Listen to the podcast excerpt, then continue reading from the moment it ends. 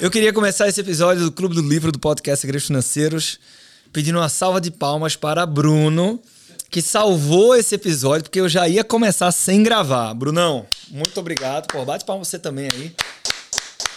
Pessoal, você que não conhece o Bruno ainda, tá? O Bruno é o, o diretor do, do Clube do Livro. Brunão, no Instagram como é que você tá? Bruno Maia Soares. Bruno Maia Soares. Cola lá, qualquer sugestão para o Clube do Livro, você pode me mandar, pode mandar para o Brunão também. E vamos nessa. Eu vou, tá? Eu vou reler junto com você o capítulo número 6.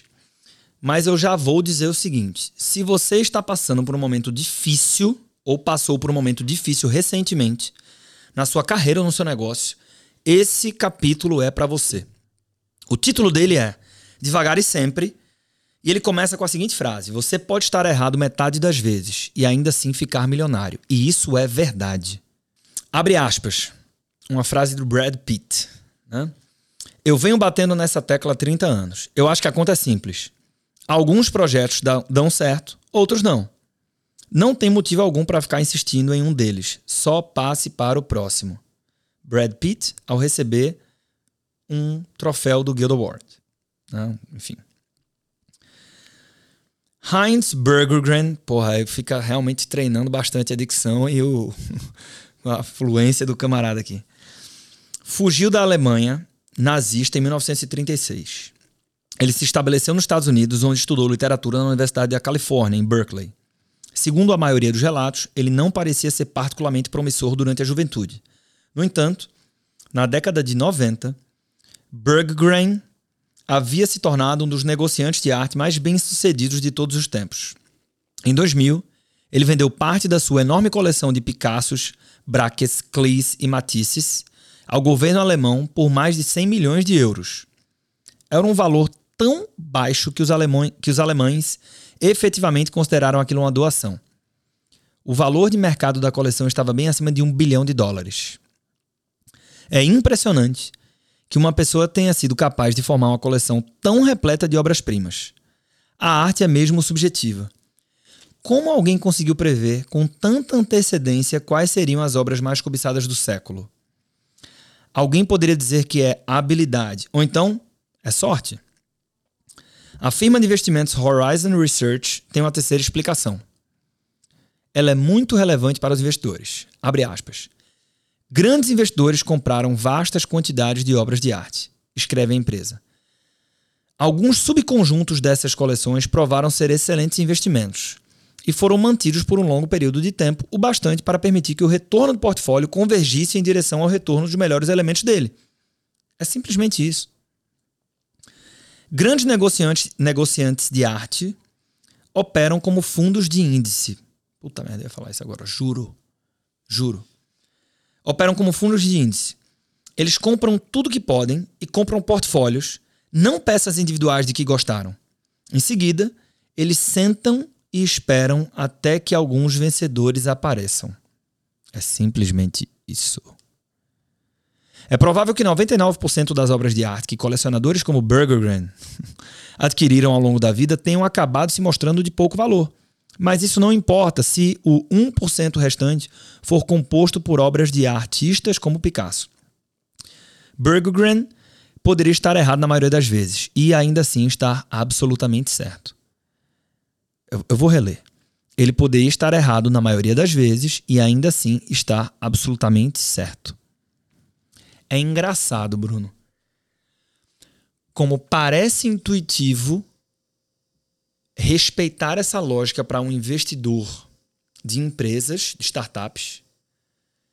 Então, quando você ouve alguém dizendo o seguinte: não, pô, investimento anjo, você vai investir em 100 startups se cinco performarem muito bem, vai pagar o prejuízo de todas as outras. Aí tem lá as contas, né? X% vão quebrar, X% vão andar de lata, mas as, os 5% que der certo, paga tudo com folga. E a gente não consegue associar isso ao portfólio pessoal de investimentos. Por algum motivo. Talvez a acessibilidade. Ou um pouco da ganância de querer estar certo no curto prazo, porque no curto prazo desponta o cara que concentra. Mas vamos lá. Que volta no capítulo anterior, né? Que volta no capítulo anterior. E é aquela coisa do, do custo de oportunidade no curto prazo versus longo prazo. Que volta no capítulo anterior. Que volta a emblemática frase do Warren Buffett dizendo o seguinte: Eu e o Munger, a gente não tinha nenhuma dúvida que a gente ficar rico. Então a gente não tinha pressa. O Rick Guerin tinha. E a história está contada. Muitas situações nos negócios e nos investimentos funcionam dessa forma. Caudas longas, exatamente isso. Os extremos mais distantes de uma sequência de resultados exercem uma influência enorme nas finanças quando um pequeno número de eventos acaba sendo responsável pela maioria dos resultados. Pode ser difícil processar isso, mesmo quando você entende de matemática. É contraintuitivo que um investidor possa estar errado metade das vezes e ainda assim ficar milionário. Isso mostra que subestimamos como é normal a maioria das coisas não dar certo e como, por sua vez, reagimos exageradamente quando elas dão. Não é só uma questão de é, moderar a confiança quando eu faço uma movimentação que dá certo.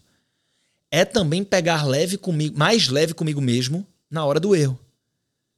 Porque é muito mais comum do que a gente imagina errar no meio do trajeto. A animação, esse trecho aqui que fala do Walt Disney, é muito legal. E eu lembro quando eu, eu, eu li isso aqui, Bruno, quando a gente estava concebendo a Tech Finance.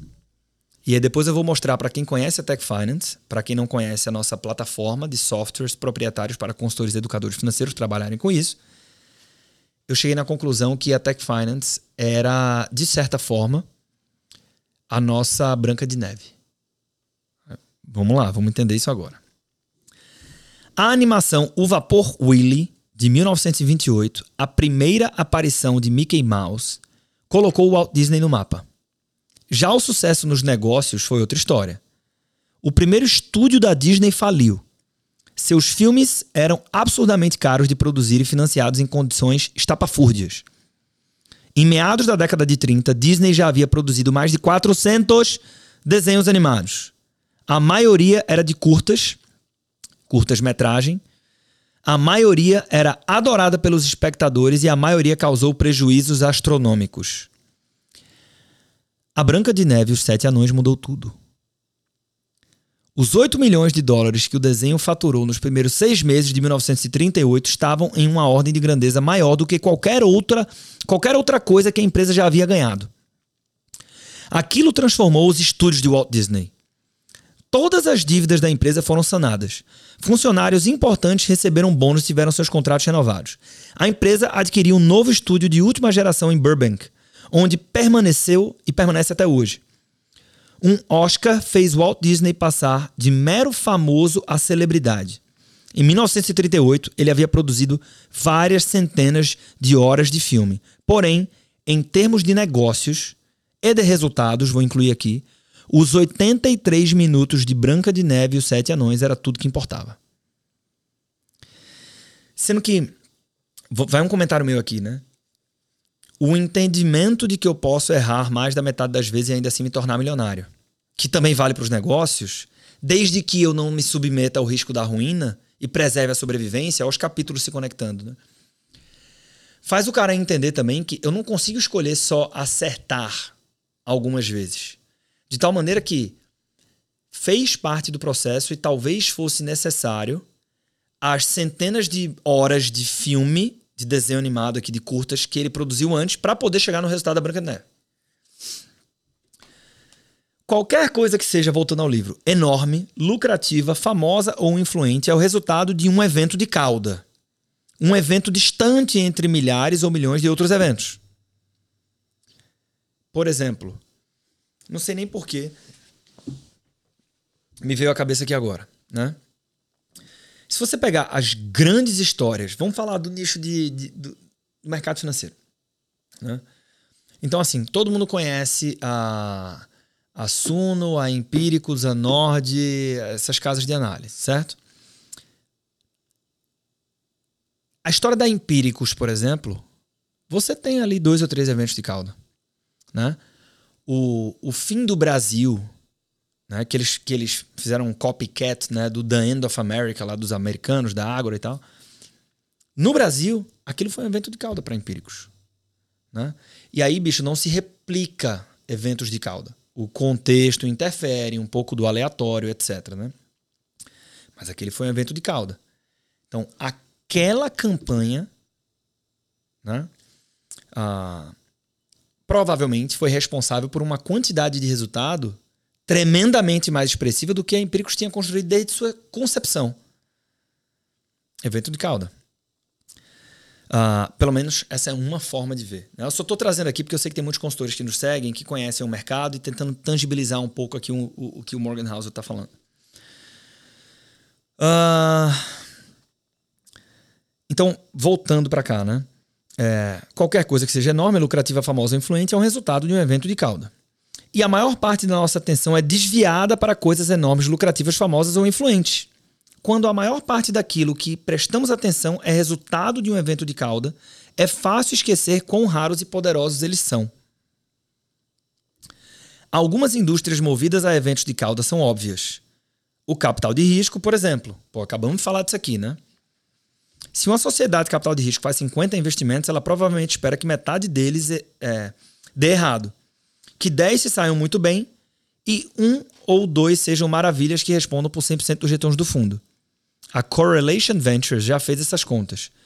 Dos mais de 21 mil financiamentos de risco de 2004 a 2014, 65% perderam dinheiro, 2,5% tiveram rendimento de 10 a 20 vezes, 1% obteve retorno superior a 20 vezes, meio por cento, cerca de 100 das 21 mil empresas tiveram rendimento de 50 vezes ou mais. É daí que vem a maior parte dos retornos nesse setor. Né? Então, eh, quem, quem tá ouvindo aqui tá achando que eu tô, tô pegando spoiler do capítulo antes de ler. Não é. Muita gente pode pensar que é isso que torna o capital de risco tão arriscado. E todos que investem em sociedade de capital de risco são cientes disso. A maioria das startups está errado. E a gentileza do mundo só comporta alguns mega sucessos. Bela frase, por sinal. Quem deseja retornos mais seguros previsíveis e estáveis, deve investir em grandes empresas de capital aberto. Pelo menos é assim que a maioria pensa. Mas lembre-se de que a cauda orienta tudo. Ao longo do tempo, a distribuição do sucesso entre ações de grandes empresas não é tão diferente assim do capital de risco. A maioria das empresas de capital aberto fracassa. Isso é uma puta lição bem contraintuitiva. A maioria. Lembra que no capítulo anterior ele mostrou o que, é que aconteceu com a evolução do PIB per capita em, 170 anos no, nos Estados Unidos? E tinha um trecho lá de várias adversidades que aconteceram no meio do caminho. Uma das coisas foi, em 170 anos, 99,9% das empresas americanas fracassaram. Né? Então, ó, a maioria das empresas capital aberto fracassa no longo prazo. Né? Algumas se saem bem e outras se tornam vencedoras extraordinárias respondendo pela maior parte dos retornos do mercado de ações. Por isso, e o Morgan Housel é um cara que aplica o que ele defende, sempre perguntam quando ele vai dar entrevista ao vivo em algum lugar, ele fala disso no final do livro. Como é a tua carteira de ações? Ele fala 100% baseada em ETF. Porque se eu tenho uma exposição aos mercados de forma generalizada, como os ETFs possibilitam, né? E o que eu estou falando aqui não é uma recomendação de investimentos, é uma associação entre o que ele faz e uh, o que ele apresenta no livro dele e que eu agora, Arthur, acho que é bem adequado para a pessoa física comum, sobretudo para começar. Então ele se beneficia dos eventos de cauda, né? nunca tanto quanto alguém que está concentrado, por exemplo, numa empresa, né, que vai despontar tanto, mas ele aumenta, aumenta exponencialmente a probabilidade de se beneficiar de um efeito de cauda, porque o cara que está concentrado ele tem que acertar na mosca, ele não precisa acertar na mosca, né? E ele vai devagar e sempre. Vamos voltar ao livro. Certa vez, o JP Morgan Asset Management publicou a distribuição de lucros do Russell 3000 Index, que é uma ampla coleção de empresas de capital aberto desde 1980. 40% das ações que compõem, que compõem o Russell 3000 perderam ao menos 70% do seu valor e jamais se recuperaram. em termos reais, todo o retorno do índice veio de 7% das empresas que o compõem, que tiveram desempenho superior em pelo menos dois desvios padrão. Esse é o tipo de coisa que você espera do capital de risco, mas foi o que aconteceu dentro de um índice diversificado e previsível. a sina da maioria das empresas de capital aberto não poupa nenhum setor. Mais da metade de todas as empresas de capital aberto de tecnologia e telecomunicações perdem a maior parte do seu valor e nunca se recuperam. Mesmo entre empresas de serviços públicos, a taxa de fracasso é superior a uma em 10. Superior a 10%.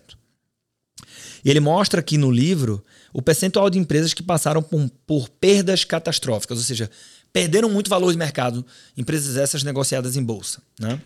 Num escopo aqui de uh, 92 mil, 34 anos, né? num prazo temporal. Então, tecnologia 57%. Enfim, basicamente ele mostra que todos os setores, nenhum está uh, isento a ter uma, um, uma representatividade de empresas que fracassam que é relevante. E ele complementa aqui. O interessante é que você precisa ter alcançado certo nível de sucesso para se tornar uma empresa capital aberto e passar a integrar, por exemplo, o índice do Russell 3000. Ou seja, ele não está falando de Empresas que abrem as portas quebram cinco anos. Não é isso, não. Né? Bem, esse índice é composto por empresas já estabelecidas, não por startups. E mesmo assim, a maioria tem expectativa de vida medida em anos, não décadas. Vejamos, por exemplo, uma dessas empresas, a produtora Carolco, ex-integrante do Russell 3000 Index, né, do índice Russell 3000. A Carolco produziu alguns dos filmes de maior sucesso das décadas de 80 e 90, incluindo os três primeiros episódios da série Rambo, O Exterminador do Futuro 2, Instinto Selvagem e Vida do Futuro. É porque muitas pessoas, Bruno, que estão acompanhando a gente aqui, talvez estejam, assim, 35 anos ou menos, né? E, e, lembram vagamente, mas porra, seria inimaginável dizer que uma única empresa que tem uma, uma correlação direta com todos esses mega sucessos fosse desaparecer. A empresa abriu seu capital em 1987. Foi um triunfo estrondoso e produziu sucesso atrás de sucesso. A receita gerada em 1991 foi de meio bilhão de dólares, obtendo uma capitalização de mercado de 400 milhões. Muito dinheiro na época, sobretudo para um estúdio de cinema. E então faliu. Os sucessos de bilheteria pararam.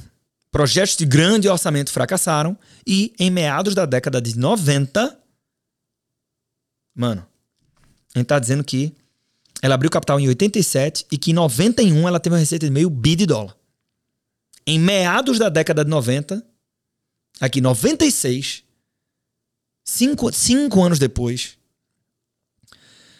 em meados da década de 90, a Carolco tinha ficado para trás. Ela decretou falência em 96. Ou seja, se ela decretou falência em 96 e em 91 ela teve uma receita de meio bi de dólar, em dois anos e meio ela começou a degrigolar. Né? Porque eu não vou mal no ano e decreto falência nesse ano, muito menos se eu sou uma empresa que fatura tanto que deve ter uma porção de endividamento saudável, deve ter muito caixa.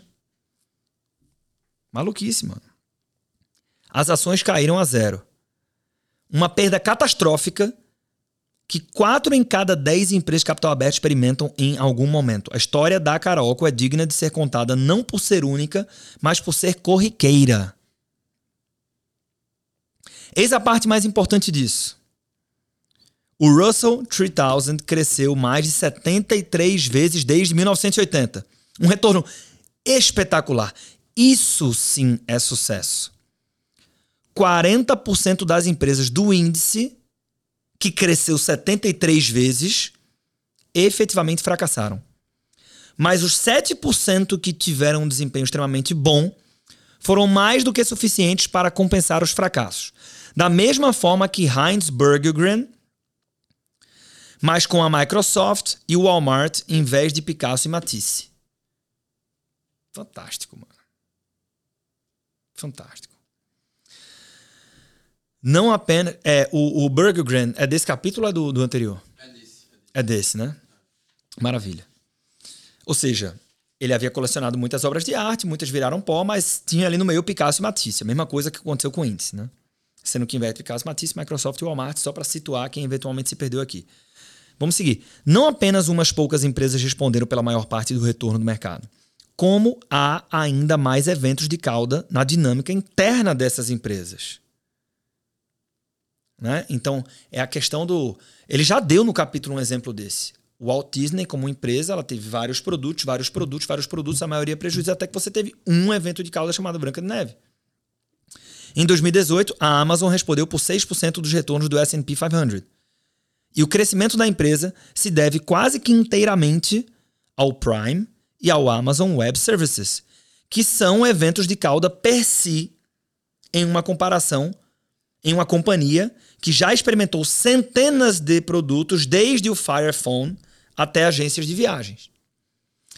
E tem que ter muito cuidado com analisar grandes cases, né? Sempre. Quando ele fala, não lembro se já falou ou se vai falar ainda no livro, ele fala o seguinte, ó, por definição, gran... ah não, quem fala isso é o Malcolm Gladwell no livro Outliers. Ele também fala do aleatório e, e diz o seguinte, por definição, grandes outliers não são boas referências de sucesso. Porque eles são tão fora da curva que provavelmente tem um componente de aleatoriedade muito representativo na história deles, que por definição não é replicável. Então, se você quer aprender com o sucesso dos outros, mais útil é padrões amplos de observação. O Morgan House falou isso aqui dizendo o seguinte: peraí, antes de ver o que é que o Buffett fez de, de acertado, que provavelmente tem muita, muito aleatório, o que é que ele não fez? Ele trouxe várias coisas que muitas pessoas de sucesso também não fizeram. Né? Então, uh, quando a gente vem para cá, a gente tem que ter muito cuidado ao replicar grandes fenômenos. Ah, se a Amazon deu certo porque lançou centenas de produtos e teve um evento de cauda, então eu vou sair lançando centenas de produtos. Calma, jovem, calma. Né? Vamos lá. Seguindo, a Apple, isso, só fechando aqui, isso é equivalente ao cara dizer o seguinte: ah, eu sou empresário, eu vou ter participação em 10 empresas. Né? Sendo que há que se ter um confronto entre a sua capacidade de execução e a sua capacidade de diversificação. Né? Se não fosse um instrumento fundo de índice, o pequeno investidor não teria acesso a executar essa estratégia. Ele só consegue executar essa estratégia porque existe um produto chamado ETF. Então, quando você fala do, do empreender diretamente, né? Fala, o Jorge Paulo Lima admiro demais, li o livro Sonho Grande, vou ter vários negócios. Você não tem o dinheiro, você não tem a equipe, você não tem o, o a governança do Jorge Paulo Lima. Né?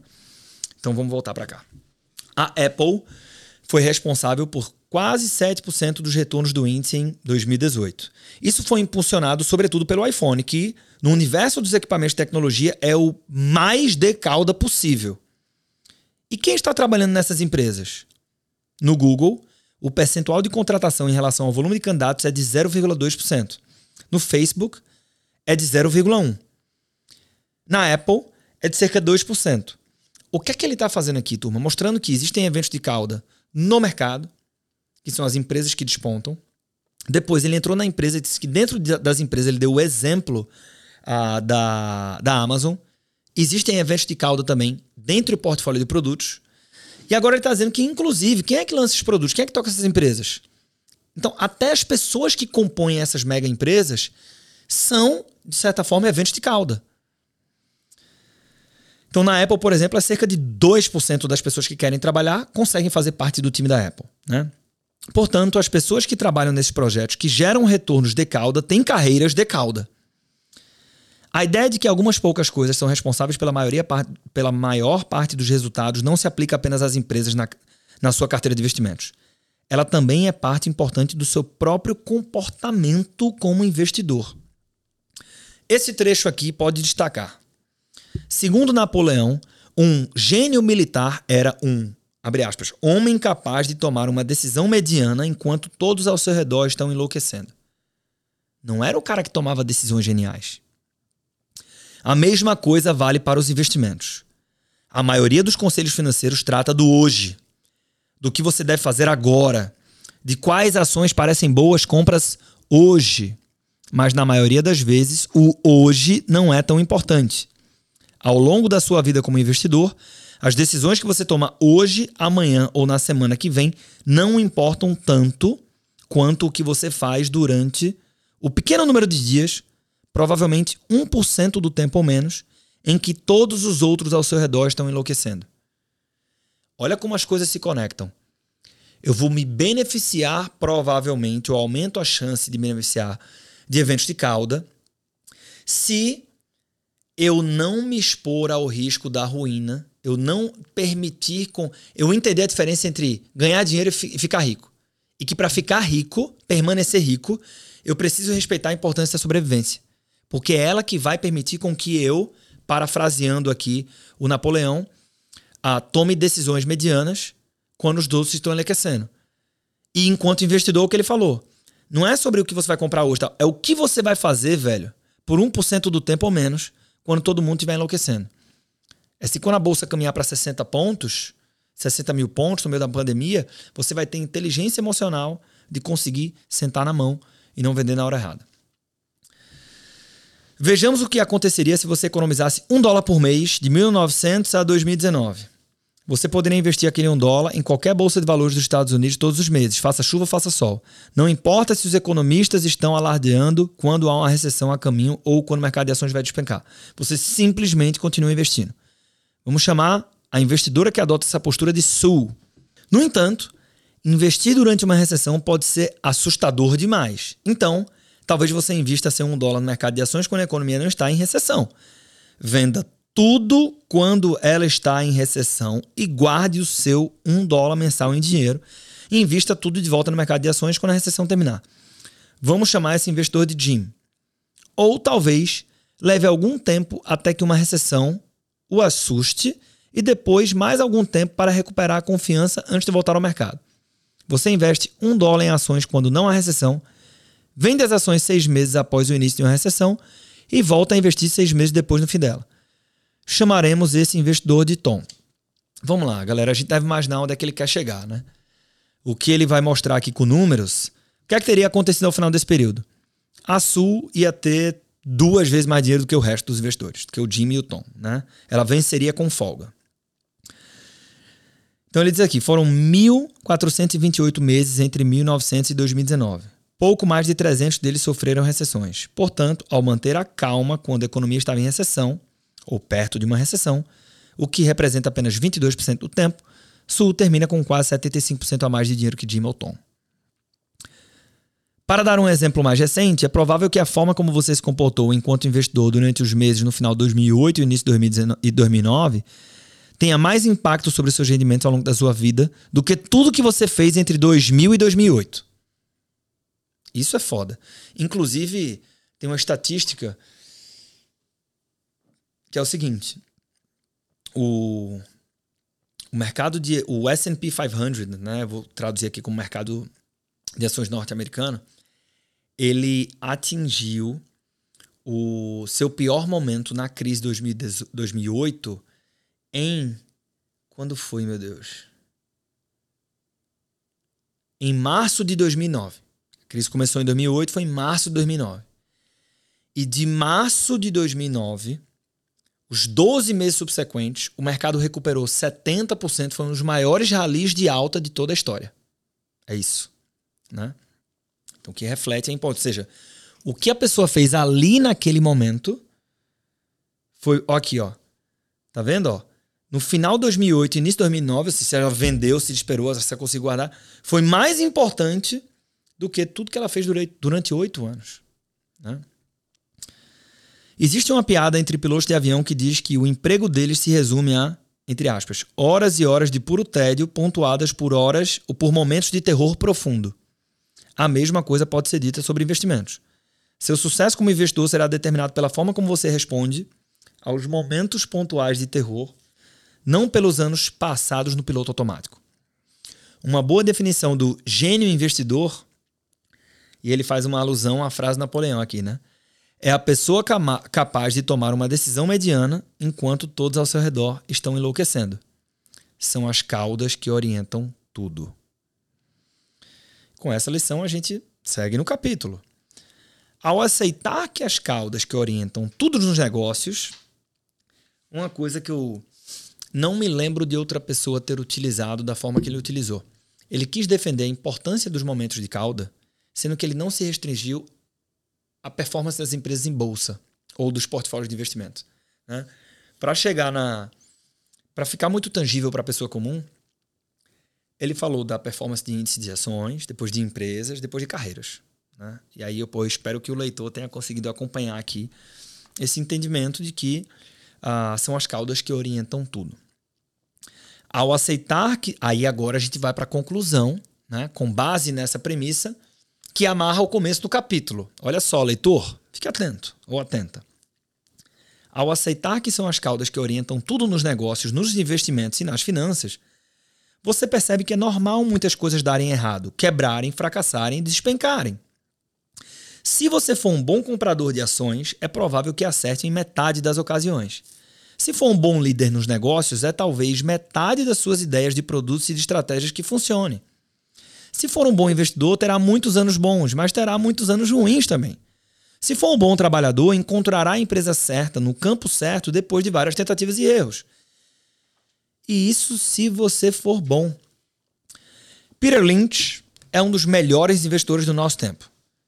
Abre aspas. Se você for excelente neste negócio, neste negócio de investir em ações, acertará seis vezes em cada dez, declarou certa vez. Há campos nos quais você precisa ser perfeito o tempo todo, pilotar um avião, por exemplo. E há campos nos quais você deseja ser, pelo menos, muito bom quase o tempo todo, um chefe de restaurante, digamos.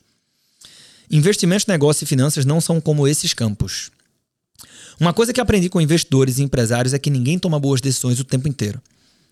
As pessoas mais admiráveis estão cheias de ideias pavorosas que frequentemente são postas em práticas. A Amazon, por exemplo, mais uma vez. É contraintuitivo pensar que o fracasso de um produto em uma grande empresa seria algo normal e recorrente. Você pensaria que o CEO deveria se desculpar com os acionistas. No entanto, logo após o lançamento desastroso do Fire Phone, o CEO Jeff Bezos disse: se você acha que esse foi um grande fracasso, saiba que no momento estamos trabalhando em fracassos bem maiores. Muito bom, né? Não estou brincando. Algum, alguns deles farão o Fire Phone parecer bobagem.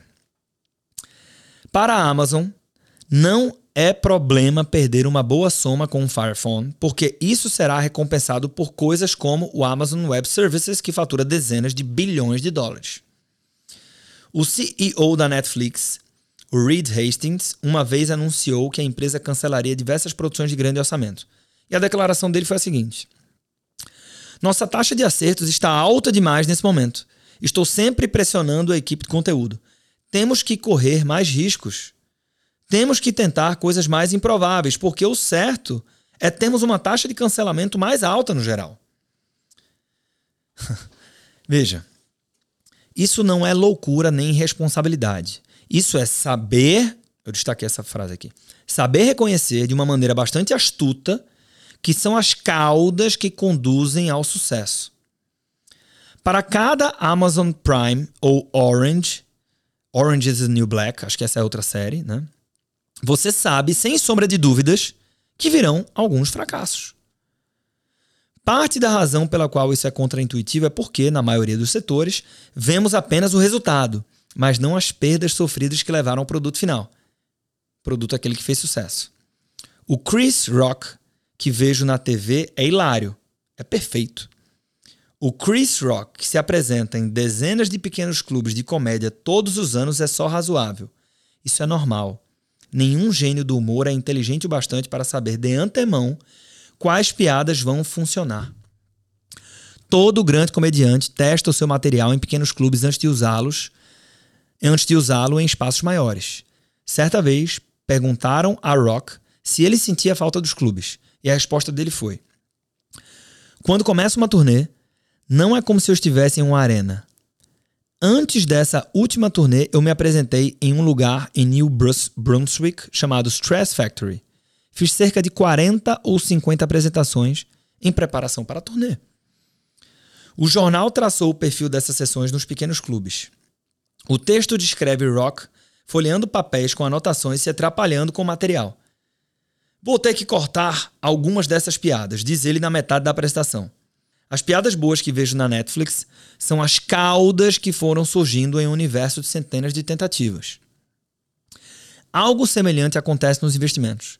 É fácil descobrir o patrimônio líquido de Buffett e o seu rendimento anual médio, ou até mesmo os melhores e mais notáveis investimentos feitos pelo homem.